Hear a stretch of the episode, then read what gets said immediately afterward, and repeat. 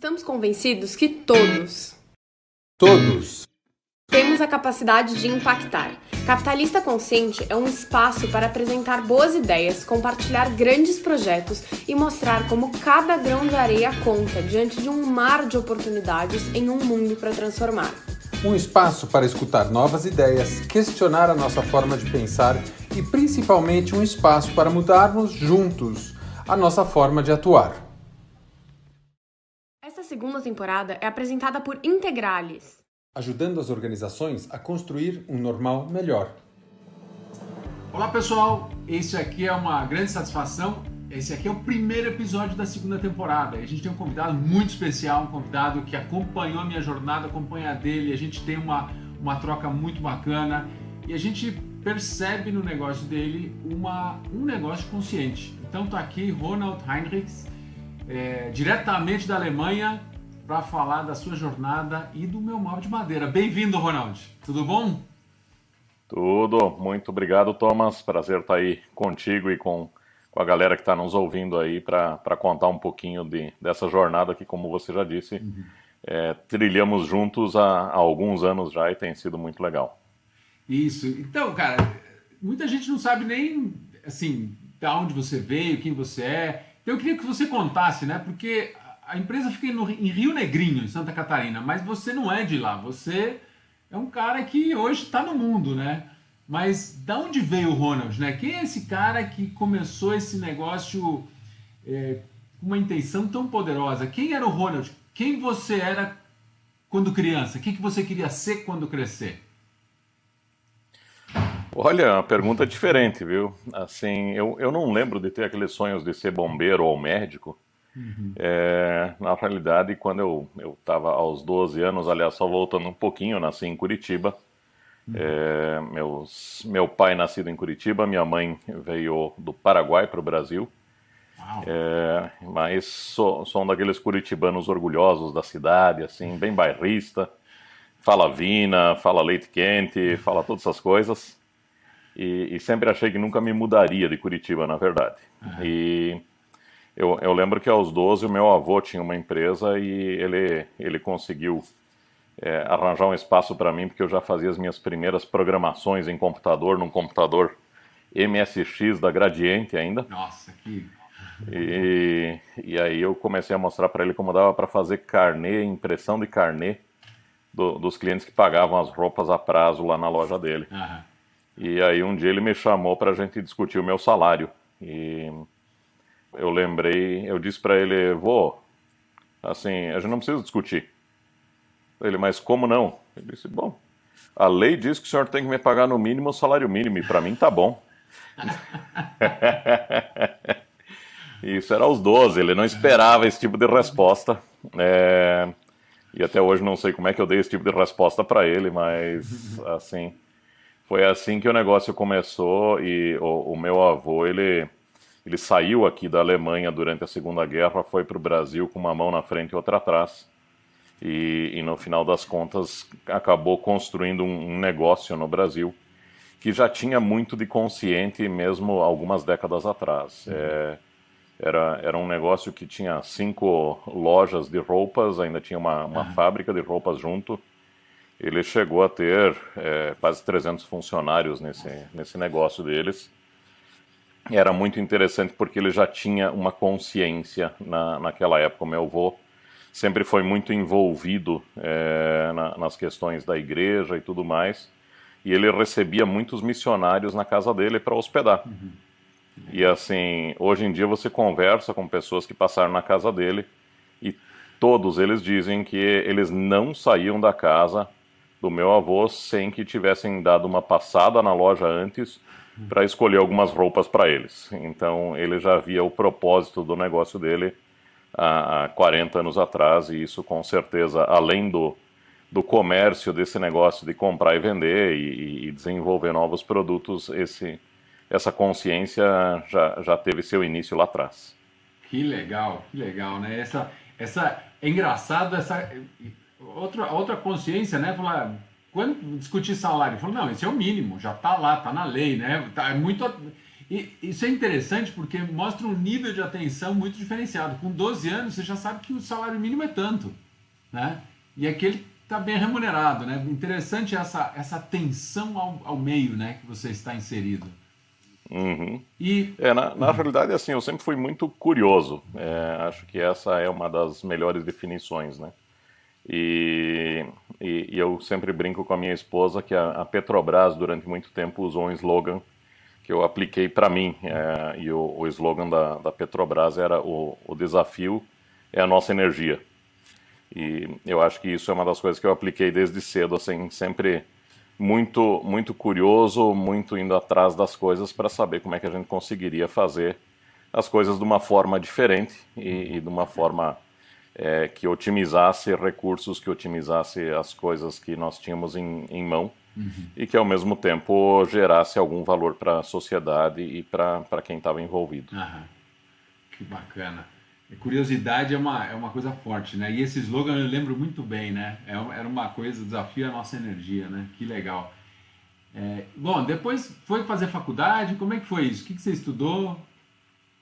Cara, depois é, foi assim, eu, eu comecei a trabalhar é, no negócio do meu avô, meu avô acabou falecendo nesse meio do caminho, é, os, é, essas lojas foram divididas entre os irmãos, eles acabaram criando algumas empresas separadas e o meu pai acabou ficando com uma loja é, e um, um, mercado pequeno onde tudo tinha começado. Uhum. Isso eu, eu, eu, estava com 17 na época. Uhum. É, é, um mercado na periferia de Curitiba, numa, na região metropolitana. No começo eu fiquei um pouquinho na loja de roupas com meu pai.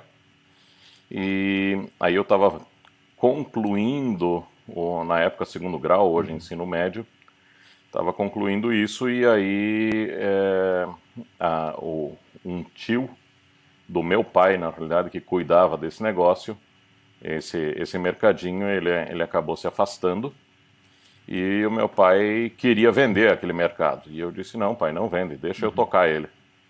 E aí, com 17, eu ia de ônibus para lá para tocar aquele negócio. E e aí a gente começou de um mercadinho lá da, da periferia, é, fazia cesta básica para a indústria, fazia é, promoção de diversas coisas no, no negócio. Era uma época super interessante também porque é, a gente não precisava pagar ICMS no final das contas, porque era a época daquela inflação galopante. Uhum.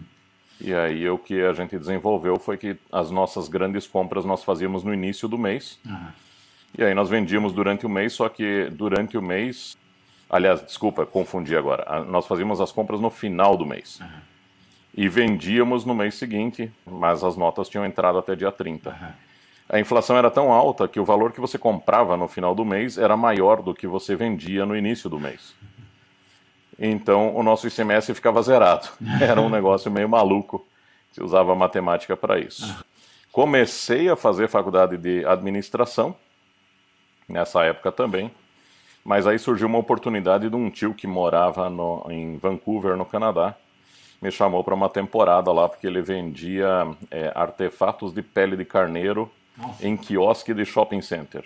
E aí era aquele negócio, era pantufa, é. era tapetinho, aqueles, aquelas toucas que canadense usa para se defender daquele frio polar deles. E eu fui para lá, fiquei meio ano, me apaixonei pela, pela região e tudo, e voltei disposto a mudar para o Canadá.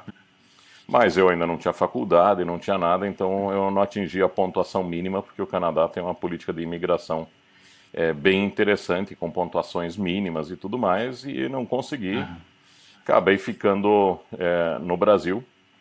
Só que essas alturas o meu pai aproveitou os seis meses que eu estava fora e vendeu o mercado. então voltei e fiquei meio desempregado. Passou um tempinho, é, aí um, um, conhecido disse que ele precisava de alguém para apoiar na empresa dele, ser uma, um assistente financeiro, e eu disse: Ah, estamos dentro, vamos lá. E foi onde eu comecei minha jornada numa indústria de compensados, e, e onde eu fiquei 12 anos em Curitiba trabalhando nessa indústria. Comecei como assistente financeiro lá e no, no final das contas é, acabamos evoluindo bastante lá dentro. Iniciamos o mercado de exportação, nós não exportávamos nada no início, exportamos para três continentes e, e, e mais de 20 países. É, iniciamos alguns negócios novos é, adjacentes àquilo, negócios uhum. satélites, e era onde eu me sentia muito bem.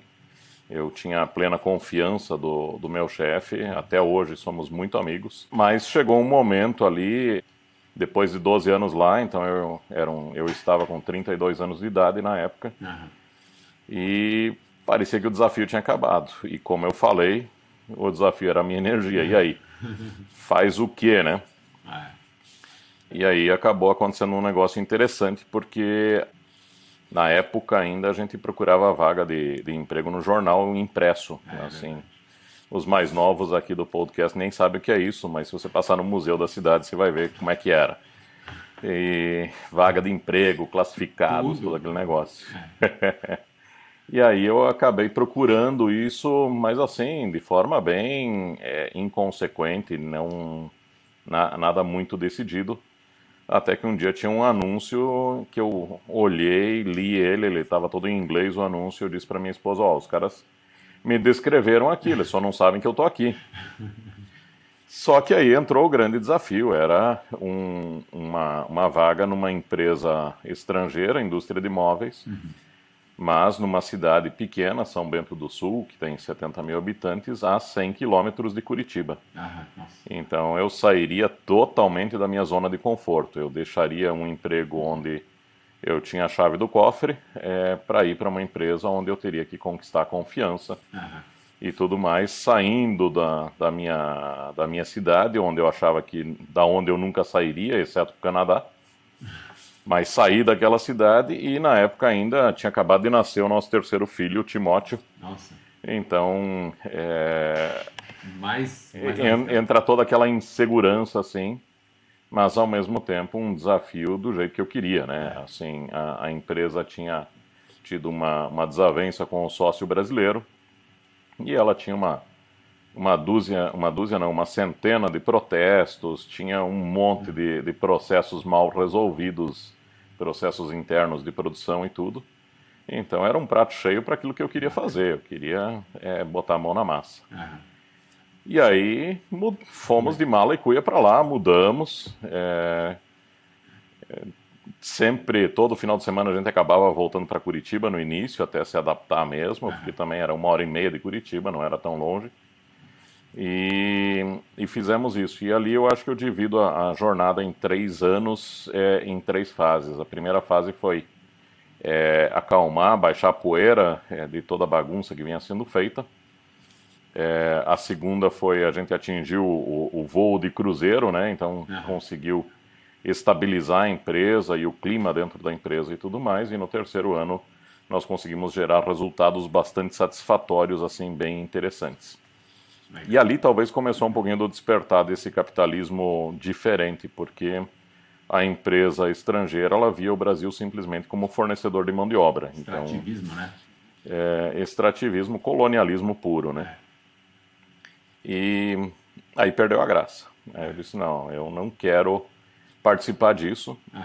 Então, ao final de três anos naquela empresa, chegou a hora de procurar outra coisa um falou, outro desafio. Você falou uma coisa interessante, né? O desafio que te foi lançando para as outras, mas teve alguma coisa muito importante aí, outros valores seus pessoais que chegou, a hora que acabou o desafio, aí começa a surgir as outras coisas que não são muito boas, muito alinhadas com o seu valor, né? Com alguns valores seus. Sim. E aí você fala. Com certeza. É, por mais que. Aí, aí acende primeiro a luz amarela, depois a luz vermelha e se diz, cara, isso não é para mim não. Não, não é o que eu gostaria de fazer. E, e, e foi bem nesse sentido que foi, ocorreu a saída dessa segunda empresa, da empresa que me, me tirou de Curitiba, é, que foi um desafio muito interessante, foi, foi um, um período muito legal de construção das coisas, mas que eu via que a, a, a direção da empresa, os donos da empresa, não iriam mudar o modus operandi, uhum. é, apesar da minha insistência com eles. E aí eu disse, cara, passou. Agora está na hora de buscar o próximo desafio. E aí surgiu o desafio da Mel Móvel de Madeira, isso foi em 2009. Que legal. Então, 2009 a Mel Móvel de Madeira também é, vinha três anos já bem complicada, sem, sem conseguir é, alavancar, sem conseguir gerar negócios consistentes. Ela tinha sido fundada em 2006, coincidentemente bem quando eu mudei uhum. para São Bento do Sul. E aí em São Bento eu disse: agora onde é que eu vou arranjar uma vaga, já que eu cansei desse primeiro negócio, uhum. é, que eu, eu não tenha que ter uma mudança tão grande quanto eu tive no início. E assim, Deus acabou providenciando uma vaga a 20 quilômetros de casa na cidade do lado, que é Rio Negrinho. Então foi muito legal que a gente conseguiu ali é, buscar uma, uma nova vaga. Acabei sendo contratado como diretor de imóveis na época da, da celulose Irani, que era a dona da Meu Móvel de Madeira. E é, o, o, desafio ele era, era bem grande também. Também foi o que me motivou a, a entrar lá, porque a Meu Móvel ainda não tinha mostrado a que tinha vindo e, ao mesmo tempo, a indústria de imóveis vinha sofrendo justamente por causa dessa cultura colonialista que ainda existe uhum. nos importadores de primeiro mundo é, que, que simplesmente comparavam preço por preço com, com fabricantes chineses e asiáticos em geral e etc. E você se forçava a fazer uma, uma produção com, com uma margem mínima e qualquer soluço no câmbio você acabava tendo prejuízos salgados. Uhum. Então a decisão foi, depois de um ano, encerrar a fábrica, e acho que ali talvez foi um, um dos primeiros momentos muito marcantes dentro dessa dessa descoberta de que as coisas deveriam ter um significado maior, porque eu tive que desligar 300 pessoas. E por orientação do próprio RH da empresa, foi uma das semanas mais Nossa. intensas da minha vida, porque as 300 pessoas foram desligadas não por carta ou, ou, qualquer coisa assim, mas cada uma delas veio conversar comigo pessoalmente na minha sala. Uhum. Então, foram 300 conversas difíceis ao longo de uma semana inteira. Foram algumas horas sem dormir naquela semana, mas ao mesmo tempo é algo que eu recomendo muito se alguém passar por um, um processo assim, porque muitas vezes o que a pessoa precisa é simplesmente ter sua dignidade respeitada na hora que, depois de 20 anos, a empresa não deu conta de fazer o negócio acontecer é, e, e, ela acaba sendo desligada. Então, quando você faz um fechamento de uma empresa, você tem aquela situação incômoda de desligar pessoas, e desligar pessoas não é fácil, é, mas desligar pessoas competentes é muito mais difícil. E uhum. quando você desliga todas as pessoas, você infelizmente acaba desligando pessoas que não, não estão saindo por causa da sua é, competência ou não, e sim porque a empresa tem um, vive um momento diferente. Essa, e essa aí. É uma, esse é um momento muito difícil, né? Porque você tá. A sua conversa está afetando o futuro, a vida daquela pessoa e da família dela. Não é só. Né? Não é, uma, não é uma, uma compra, uma venda, uma coisa, uma transação. Tem uma quantidade de coisas ali envolvidas que são muito pesadas, né? Sim, com certeza. É, é, um, é um sentimento é, muito forte, é, mas que ao mesmo tempo foi de bastante amadurecimento, foi de bastante consciência. O, o, o, setor de RH da Irani trabalhou isso de uma forma excepcional, assim, é, nas recomendações e tudo. Uhum. Então, foi criada uma força-tarefa para é, recolocação das pessoas, é, e não só recolocação, mas também muitos deles não sabiam fazer o próprio currículo e tudo mais. É, nós entramos em contato com diversas empresas da região é, que estavam num ciclo oposto de contratação, uhum. abrimos as nossas portas para que eles viessem entrevistar dentro da própria empresa. Uhum. Então, ao final de um mês, é, foi um processo muito precioso, porque mais de 60% das pessoas já estavam recontratadas nessa hora. E alguns desses 40, dos 40% que ainda não estavam recontratados, é, muitos deles foi por opção própria. Às vezes o cara queria abrir o seu próprio negócio, o outro queria de fato se aposentar ou, ou fazer um período mais tranquilo e coisas desse tipo. Uhum. E ali eu aprendi um negócio muito interessante que eu acredito que as empresas inverteram. É, muitas vezes quando você desliga das empresas hoje, você oferece para o executivo desligado um trabalho de headhunting, etc, etc, etc. Quando se o executivo ele, ele é bom, ele já tem uma rede de contatos bem expressiva e ele não precisaria de um headhunting. Uhum. Agora, quem precisa de headhunting é o pessoal da fábrica. Muito pessoal mais. que não tem, não tem contatos que possam recolocar ele tão rapidamente em outro lugar. E isso foi bem legal, essa, esse processo todo foi pesado, foi, uhum. é, foi, foi uma fase muito difícil, mas ao mesmo tempo é, a decisão no final das contas se mostrou acertada, graças a Deus. Bom, mas aí você está demitindo a turma do, da unidade de negócio que era de móveis, não era isso? E aí que a coisa. Como é que saiu disso para. Você era funcionário você passou no processo de demissão, você depois foi convidado também para sair? É, na, na realidade foi assim, nós, nós fechamos a indústria de móveis, ah. mas não a meu móvel de madeira. Ah, entendi. Então a meu móvel de madeira continuou porque é, foi uma das, das sugestões que eu dei para a diretoria da Irani, dizendo que é, móveis, a, a, região ali é um, é, o gran, é um dos grandes clusters moveleiros do Brasil. E, e, e, nós tínhamos, fabricávamos a mesma coisa que os outros. Então, eu disse, se, se nós remarmos, remarmos, remarmos, nós talvez vamos conseguir chegar no mesmo ponto que os outros já estão. E aí? Enquanto do outro lado nós temos um negócio ainda pequeno, que é a meu móvel de madeira, mas que faz algo totalmente diferenciado no mercado, que é a venda através da internet para o Brasil inteiro. Uhum. Então, por que não focar energia nisso? E aí nós focamos, a meu móvel, que até então tinha sete funcionários, acabou ficando com alguns da Irani. Uhum ficamos em 20 pessoas e foco total naquele negócio e tentando reconstruir aquele negócio. Então, eu acho que é, é, é, é bem é, é, bem assertivo o que você perguntou. Na realidade, a minha sugestão dentro da Irani, ela foi uma sugestão de encerrar a maior parte das atividades daquilo que eu mesmo era responsável. É, e eu acho que isso faz parte da responsabilidade de nós enquanto profissionais, uhum. de que se determinada coisa não está boa, você tem que sugerir mesmo que isso implique na tua própria demissão. demissão. Então, quando eu sugeri, esse risco existia sim e eu sabia dele. Uhum. É, mas é um risco que eu tinha que correr porque senão eu não teria o desafio seguinte. Exato.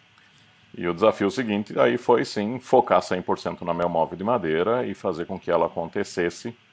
É, aí então sem, sem outras indústrias, sem a, a, produção própria, buscando no que até então eram os nossos concorrentes, buscando é, fornecimento e tudo mais. Aí nós focamos a meu móvel em ser um e-commerce e uma marca de móveis, não mais uma indústria de móveis, desenhando seus próprios produtos e Legal expandindo linhas e buscando é, se especializar no, no e-commerce dentro do Brasil.